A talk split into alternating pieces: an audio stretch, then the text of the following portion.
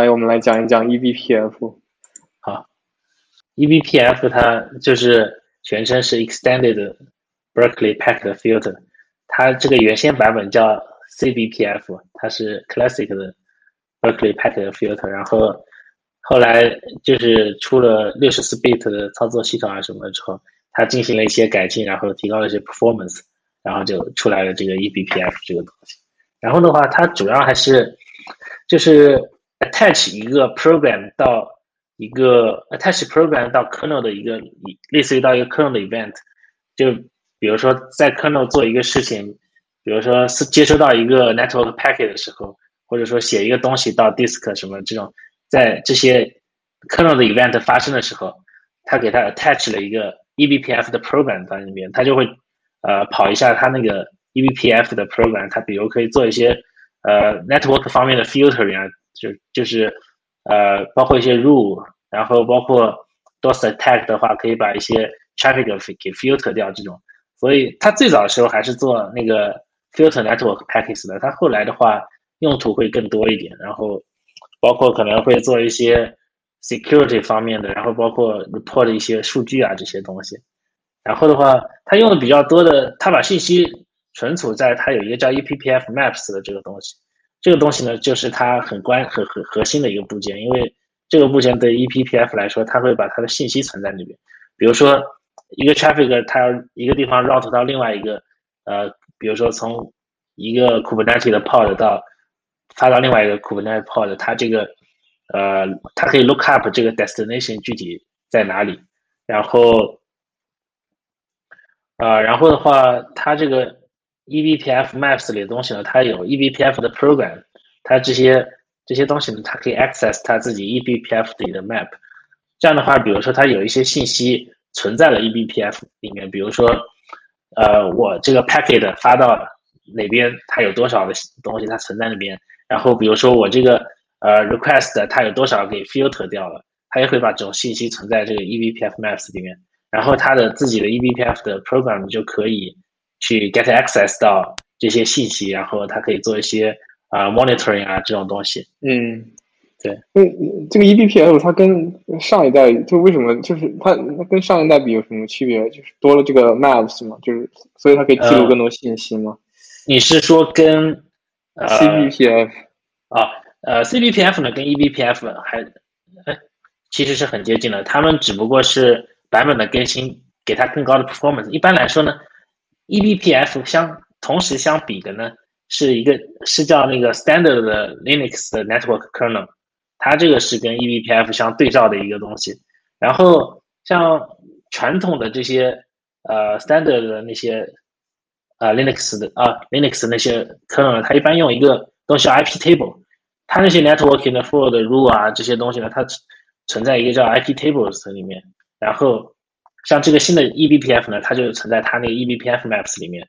然后它们主要的区别还是说这个它的那个 performance 会更好一些，然后它能 process 的这个呃 traffic 的呃，比如说 packet 的量啊什么的，会比传统的 standard Linux 那些会强很多。对，OK，对，感觉它更 dynamic 一些，是吗？它里面数据结构什么的可能啊，对，而且它更 flexible，它可以说。你可以把这个就 EVPF 的 program 会可以 attach 到这个 Linux kernel 不同的 event 那边，比如说好像就比如说你写到 disk 啊或者写到 network 啊，发到 network 啊这些东西它都可以 attach 过去。OK，就比如说它这边有个 system call 的话，它处理到这一步的时候，它可以给它 attach 一个 EVPF 的 event 过去。这个传统 IP table 就做不了。对传统 IP table 的话，它不是很那么方便，说你随便 attach 一个你自己的 program 到特定的 Linux 的步骤。对，那感觉这个很灵活呀，是吧？就是，对，它感觉就是比较灵活，然后它感觉也不只是局限于 networking，它可能还可以做一些 application 的 profiling 啊什么这种，然后 tracing 啊，然后它还说有一些，比如说 performance 的 troubleshooting 啊什么，它也都可以做。啊，对，然后你看这边的话，它其实 eBPF 它不只是 networking 可以有用，它可以现在相当于是就是 Linux kernel 的一些呃一些 feature，你如果要加一些 program 啊，加一些你特定的 operation 啊，你都可以直接在它允许的一些 event 上 attach 一个 eBPF 的 program 上去就可以了。然后这样的话就比很 flexible，然后你也就可以呃不用说你当有一个 request 有一个需求的时候，你不用说等它的 Linux 新的 kernel 的 release 啊什么的，你可以自己说给它 attach 一个你想要让它干的事情。然后 eBPF 它现在有很多东西都可以呃用来 development，然后比如说 Python 啊，呃 Python 啊或者下面这边有 Python，然后有 C，有 Go library，都都可以。然后它的话，反正你相当于你先写一个代码，写完代码它有 eBPF 的什么呃 compiler 啊，然后它把这个东西 compile 好之后呢，它会呃就是可以发到这个 device。对，而且它现在不只是 networking，它可能。一些写到 disk 的一些东西啊什么的，它它只要是一些 Linux kernel 的一些 operation，它有有这个允许的话，它都可以给它 attach 一些呃一些 operation 过去。比如说我这边我这边有一个，我再贴一个图上去，就呃就比如说这这个是用那个 BPF trace，它它相当于用的是一个呃，你可以看它这边。有一个 J JRT compiler，它把这个 BPF 的 program 你写好 program，它给 compile 完之后呢，你就可以发到 system，然后 system 在这边对于特定的，就是比如说这个 file descriptor 那边，如果 system call 需要呃去了一个 event 到 file descriptor 的话，它会相当于跑一下这个 eBPF 的这个 program，然后它跑完之后呢，它可能会做一些，比如说呃。比如说 record 一些 stats 啊，或者呃记录一些数据啊，或者啊做一些 filtering 啊，然后根据 eBPF maps 里面的信息，或者或者说他写一些东西到 eBP eBPF maps，然后你这个 BF 呃 BPF trace 它这个呃本身的 program 呢，它也可以读取这里面的信息，这样的话你就可以根据你读取到的 eBPF 的信息来做一些你的。比如说 stats 啊，或者 troubleshooting 啊，analysis 啊，什么都可以。对。然后后来的话就，对，然后这个东西就说到了那个 Cilium 的这个公司，它这个这个 program 呢，它这个 project 或者这个公司呢，它主要就是应用这个 eBPF 这个技术来提供一些 networking 相关的东西。然后其实现在用的最多的呢，就比如说。Kubernetes 啊，这种 cloud 上面，然后它这种需要给它搭一层网络嘛？它这个 cloud 上面这种搭一层网络呢，它肯定需要一个 network network 的 plugin，叫就是叫类似于 container network interface 的 plugin。它有这个 plugin 之后呢，它这个呃 Kubernetes 里面的 pod pod 类似于一个还是应该是类似于一个 VM VM 直接他们这个 communicate，它可以设一些 rule，比如说我这边的 VM 它有一些它可以 access 到，比如说这些 VM，但是比如说那边的 VM 呢，它有一些如果说你不能 access 到这边的信息，它都可以写到这个 eBPF maps 里面。然后这样的话，它如果把这个 eBPF program attach 到它的呃 NIC，就是 network 的接发的那边，它每次发射那个发 network 信息的时候呢，它会有一个 program，比如说它从 eBPF maps 里面它读一下，说我有没有权限去发到那个地方。如果没有权限的话，它可以把这个 traffic 给 block 掉；如果有权限的话，它就可以说，它也可以 look up 说我怎么 route 过去。比如说，他们如果都用的 private IP，如果两个 class 的话，它可能需要一些 network address translation，它需要发到中间的一个部分，然后再发过去这种。然后这样的话，它这个 eBPF master 它主要的好处是做这些操作的时候，它会比传统的 Linux kernel 的那些呃，network 的那个东西要快很多，就传统的那个 I I P table 的那些 firewall rules，它这个会比较慢，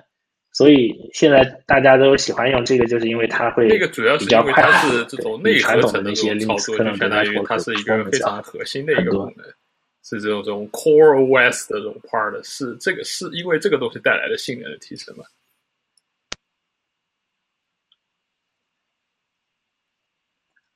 呃，我感觉不是，我感觉它是 eBPF，它那个 Maps 的 design 对于他们来说，这个 lookup 会更快一些。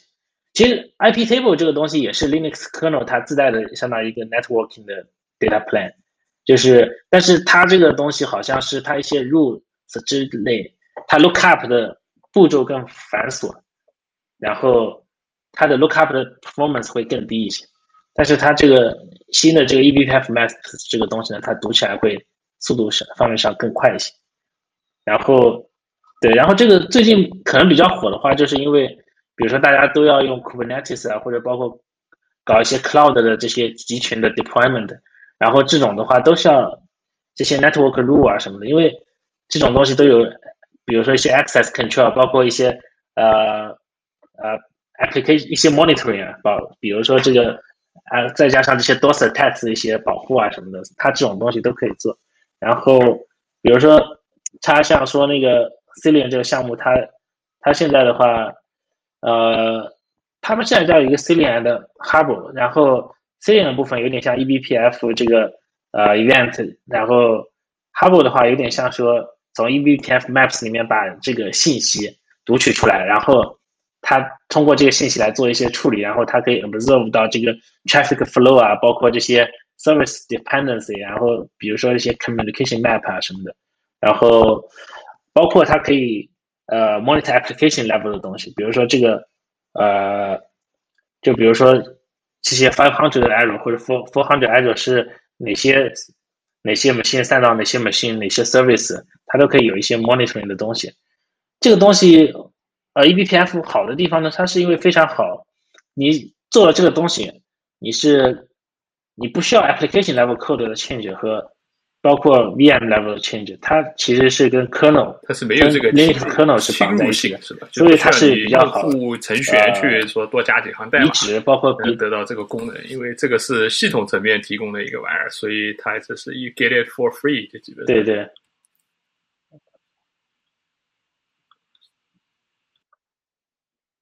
对对对，它可以 applicable 到你的所有的这些 service，然后。包括你可以在只要，但是它有个局限，它是现在只是 Linux kernel 的支持。你就 Windows kernel 的话，它是还是不支持。然后像 Calico 的话，它其实我感觉应该是比 c i l i a n 可能更老一点的那个那种公司。它是提供一个呃 Cloud CMI 的话是 Cloud Network 呃 Interface，它是提供这 Cloud Network Interface 给所有的这些。不同的 data plan，就是比如说说的那个传统的 Linux networking data plan 的话，就是那个 ID table 啊，包括 eBPF 的 data plan，还有 Windows 的那些 data plan，它都能支持。但是呢，我看了一下 Calico Calico 的话，它应该是在 IP table，就是那个传统的 Linux networking data plan，它那边就是研究的更深入一点。它在 eBPF 那边，它支持的 feature 还没有那个没有 c i l i a n 那么多，它应该是后来发现。eBPF 这个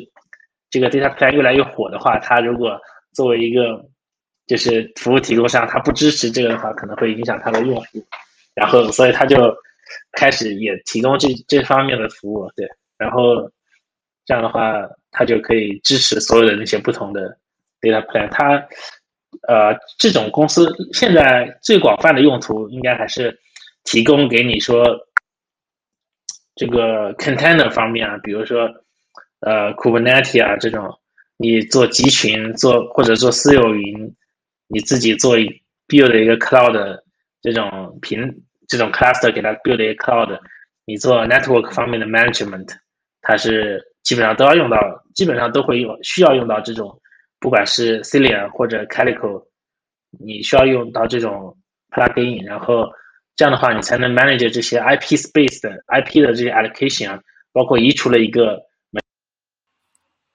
然后这些不同的 IP 之间怎么交流？你你给他一些什么 rule 这种东西那我是需要就是说平台去管理。比如说像原来的大家在这种机房里面，然后这些东西的布线、这网络拓扑的一些设计，然后啊，包括一些交换机啊、一些网关啊等等，呃，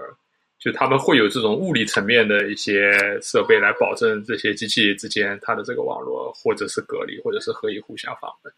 但因为现在大家是处在一个云化的一个时代，就是说你也不知道这些机器在哪里，呃，然后他们有物理层面的沟通，但是你想在软件层面上，就是对它也进行一定的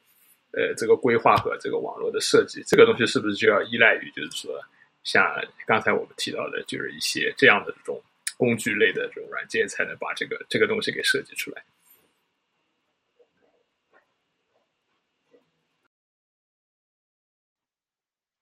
对，这这种类似于这这种就，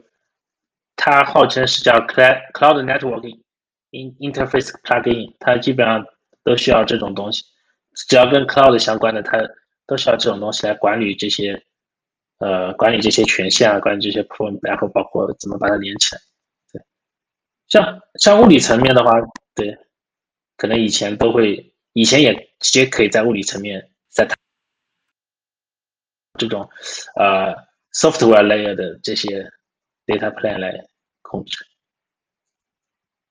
但但是应该物理层面的还是需要的，就是你连还是需要至少把设备连到网上，但是设备之间交互的这些 rule 的话，应该是呃不大需要再通过这些硬件设备来设置。假设像你们公司之前你们接。Cluster 什么的，是不是也需要类似于这种嗯这些 cluster 的 management management 的这些 plugin？应该是的，但是我不太确定怎么做的。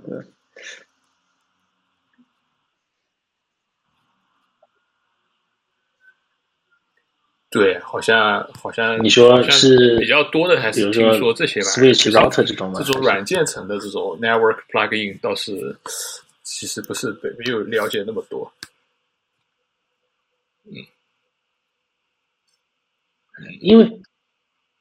我我感觉啊，我个人感觉，如果你是 bare metal 的 cluster 的话，你可能不需要这种 plugin。但是如果你如果是要上云，然后需要这些 resource 统一的管理的话，所以我这样必须得要这种呃像 IP space 的。我现在 AWS 用下来，我觉得我一直个人体验就是问题最最多的，我一直最搞不清的一个组件就是那个它的这个 VPC 的这个东西。呃，就是里面有很多的什么 CIDR 设置啊，然后这个要不要什么开 NAT，然后这个呃要不要开什么 Gateway，然后这个 Public versus Private Subnet，然后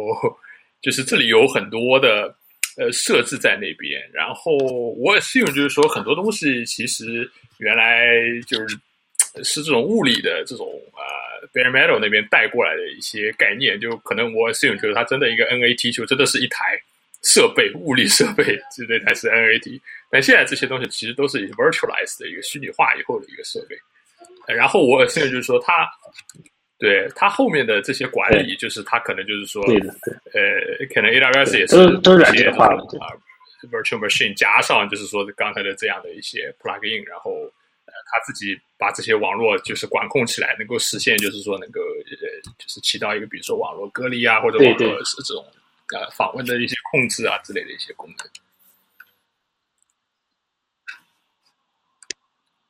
是的，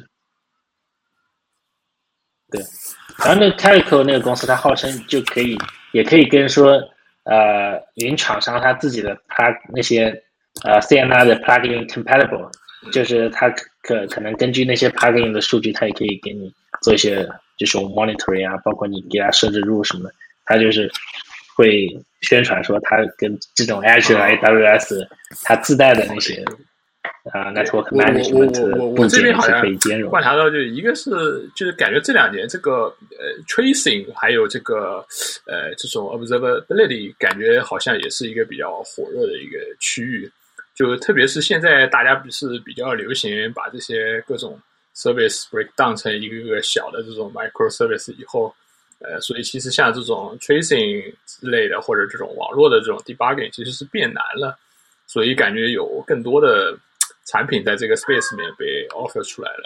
然后前一阵，呃，前一阵也出现过这个什么啊？前阵出现了一个事儿，就是有一个东西叫什么 Promises，呃，是一个也是这种呃 K8s 容器平台上面做那种 time series 这种 metrics monitoring 的一个东西，大概就是你这个玩意儿。哎，有多少个访问啊？有多少个失败啊？就是就基本上都是这种时序类的这种 counter，然后加一个 database，呃，然后以及它上面还有一个东西叫 Gra Grafana 吧，好像是是专门做这种时序类的，呃，这种 visualization，对 display。然后这这个东西好像就特别火，这两个开源项目特别的 popular。然后前一阵他们就把他们的 license 也变掉，就是变成了和那个 MongoDB 一样的这个 license，大概就是。好像 AWS 在白嫖他们的这个 这个这个代码，又在搞这个什么 managed 的这种什么 promises 这样的玩意儿啊，然后他们就一怒之下就说 OK，这个玩意儿我我切一个切一个 license，不能白嫖我的东西。呃，就就就这这两个项目，我觉得特别的火热，就一个是 monitoring 和 tracing。呃，然后我还有一个观察是，呃，就是还是回到那种 microservice 的这种东西。呃，现在像刚才林峰也说到，就是，嗯，很多东西就是用户不需要去做特别多的一些 configuration，但是呢，呃，又能够最好能够实现一些这种，啊，比如说一些访问控制啊，或者一些 monitoring 的这些功能 out of box。呃，这个东西好像我之前用一个东西叫，呃，什么 SDO，那是一个什么做 service mesh 的一个一个一个一个组件，也是在这种容器容器的这种平台上面做这个 service mesh。呃，它大概能实现什么玩意儿呢？就它有功能很多，然后我大致的看了一下，就是说它可以做一些呃非侵入，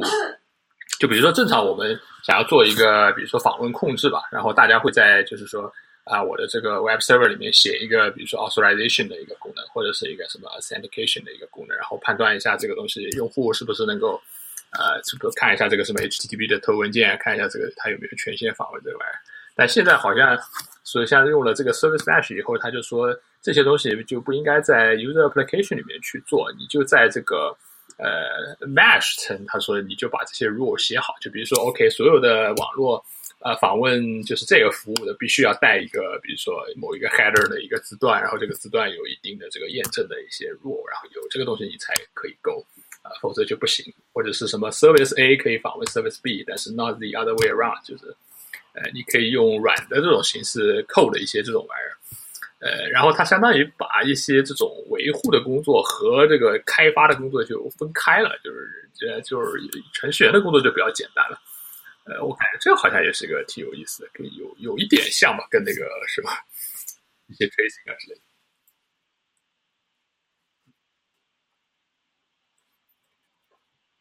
对啊，其实听你这个说，我我感觉这个你说的这个功能，可能 eBPF 它也可以实现这样的功能，就对它只要 access 这些 header 什么，它就可以给它做一些，就是比如它可以写一些入到那个 EVPF map 那个东西用的还真的挺，我觉得还挺方便的，就是搞搞明白以后，就是真的少写可以少写很多代码。如果你知道怎么去配这个玩意儿的话，包括一些什么网络加密啊什么的，就是你原来你还得就是互相你得扣你扣的得自己扣的 DLS 的还得加载这个书啊什么的，然后用了它那个玩意儿以后，就呃你你自己就不用写，然后它会对你。就是他会来接管你的这个网络通讯，然后他会自己 apply 这种什么点对点的这种加密啊，然后就你就能保证就一定是一个加密的一个网络在里面，所以你就可以少做很多这种，呃，这种这种比较 housekeeping 的这种 work。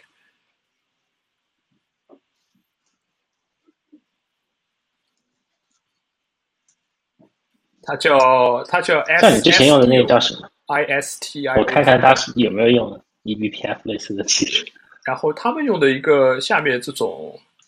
好像它这个东西也是一个 wrapper，它是 wrap on another project called N Envoy E M V O Y，呃，是一个这个这个玩意儿我都不知道应该怎么怎么定义它叫什么东西，E N E N V O Y 吧，好像叫 Envoy，Envoy 好像挺火的，是个 pro proxy 啊。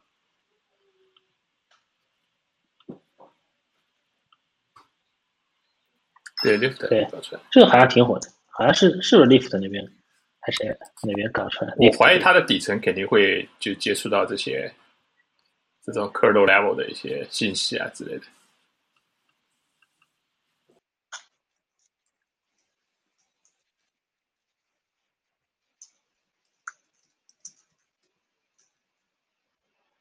我感觉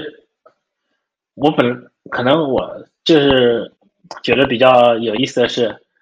呃，我以我本来以为在 kernel 里面，你你要在 kernel 里面改东西是很复杂的，但是看了 EVPF 这个东西，你突然觉得说你在 kernel 的那些他自己的 event 那边给他 attach 一些额外的操作，好像并没有那么复杂。感觉还挺有意思。我之前觉得 kernel 这边的东西很复杂，你非常可能的最后很容易会搞崩掉。还是有有很多机会去 extend 这个东西，是吧？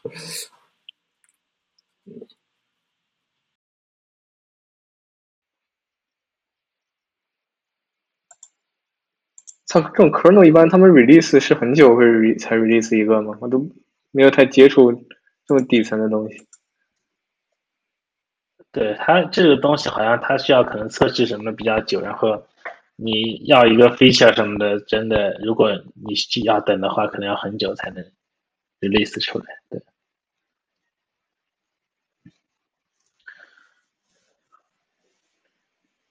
像传统的那种防火墙什么的，也是基于 IP table 什么搞出来的吗？就允许什么不允许什么？传传统的 firewall 入的话，其实很多就是写在 IP table 里面。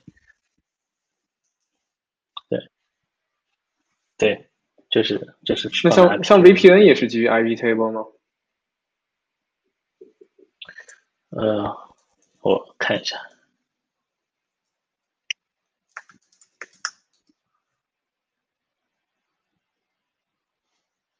应该要应该要用到 IP table，对，它可能 VPN 它也需要设定一些 rule 什么的，对。但是具体它这个东西是不是也是随着这个？大家上云这些 Linux 服务器的这个大规模的这个采用嘛，现在这种东西就越来越重要了。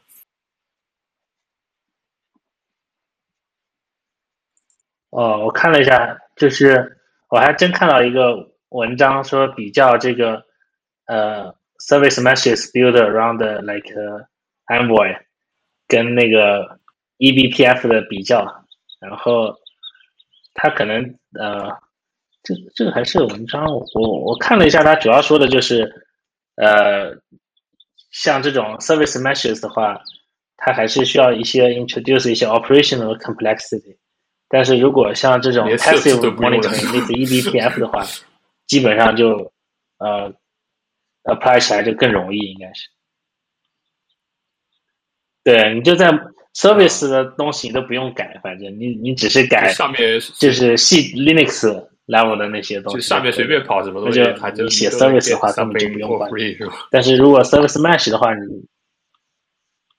对对对的对的。service mesh，我的我的理解就是拿这个呃写拿这个软件来 configure，就是你的这个呃。你的就是一大堆的这个微服务之间如何如何交流、如何沟通，然后就是把这些规则 configure 出来。我的理解就是这个，这个就叫 service mesh。对，而不是就是说在服务里面强行设定，就是说啊，OK，那还主要还是接受这个，就是你你你可以在外面啊把这个东西剥离出来，然后分别的配置。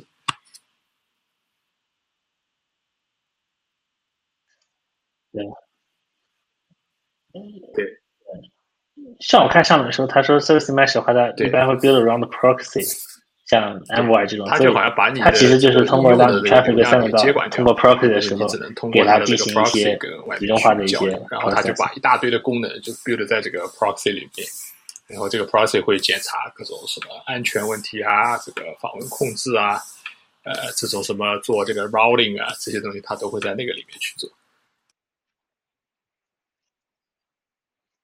然后这样，比如说它上面说的，可能 eBPF 最大的好处，可能做这种 monitoring 的时候，对于 performance 的 impact 会比较小。但是，呃，像说的，它这些可能能够 monitor 的东西，肯定跟 Envoy 这种就是 Service Mesh 肯定它有些好像就是那种，可能是你要根据不同你想 monitor 的东西来看一下。我看他举个例子，就是说，假设做那个什么。Load balancing 嘛。然后他说那个是是什么 TCP 有那种什么七层模型还是什么，就我忘了是 TCP 还是什么东西，反正几层模型。然后他们的这个 load balancing 是什么 L 七 load balancing，就是层级比较应用层的这个 load balancing。呃，大致和 versus 就是说那种什么四层 L 四 load balancing，那个是好像是比较底层的一个 load balancing。然后底层的 load balancing 大致就是没法你去读那种呃用户就是应用层的一些信息，比如像那种什么 HTTP header 啊之类的这种东西。然后你就是简单的做一个 round robin 的一个分发。但是像它的那种应用层，呃，这个 load balancing 它可以去看这些 header，它可以去读一些额外的一些信息，然后再去 apply 一些逻辑，就是说这个东西会更灵活一点，好像。对，像这种现在的话，一般。比如说一个你大的 cluster 或者一个呃大的 service 啊，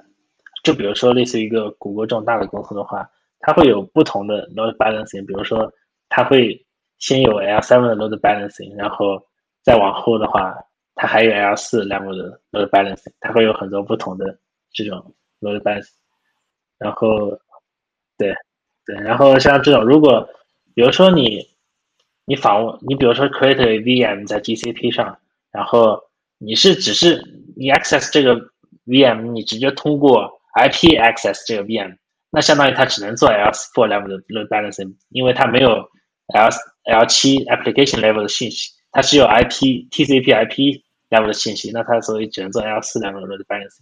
但是如果你是部署了一套，比如说部部署了一套 s 一一套 server 在呃 GCP 上，然后你给它 reserve 了一个。呃，L7 load balancing 的一个 port 的话，呃，一个 IP 的话，懂了，它相当于就可以帮你做 cloud 可能就是啊，L7 这样和这些东西来打交道。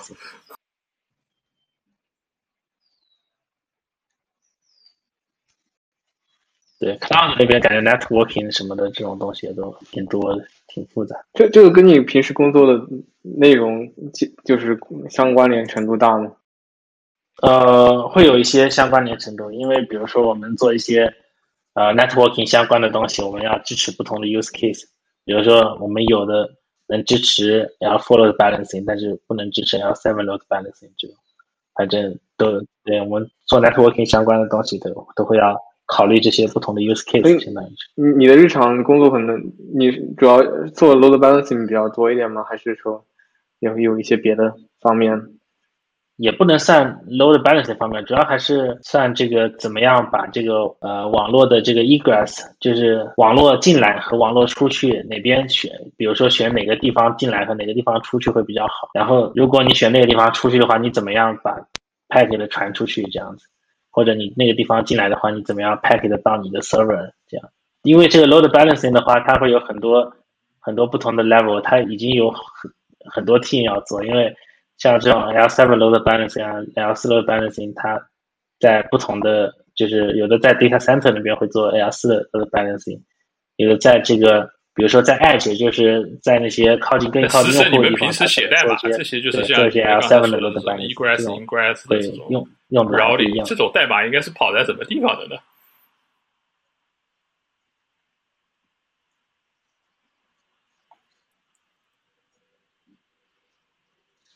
其实我们现在很多写的是 C 加加，它会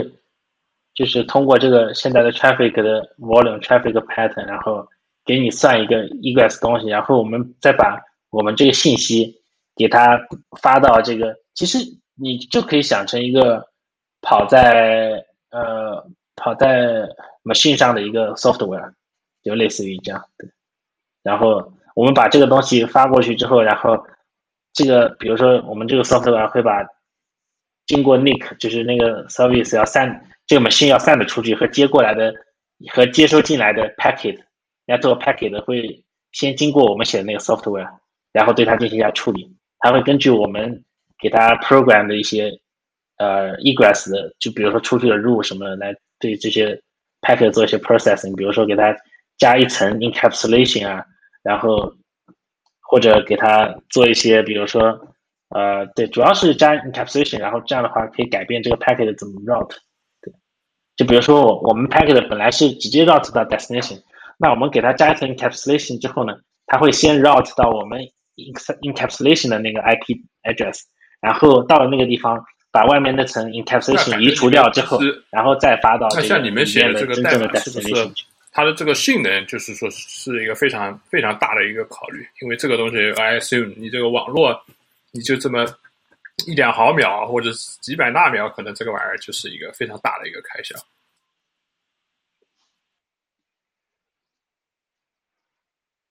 对我们这边可能还好，因为我们这边现在是相当于算好了这个路是怎么样，然后我们会发给那个一这个真正在 machine 上跑的那个 software 呢是有一个另外一个组他们在写，然后我们是负责把这个路发给他们，他们是负责 maintain 那个，他们就是具体 maintain 那个 software 的，他们是需要对 performance，他们还会做一些 benchmarking 的优化或者 compile 到做一些 monitoring，不然的话什么机器码之类的，然后再怎么弄过去。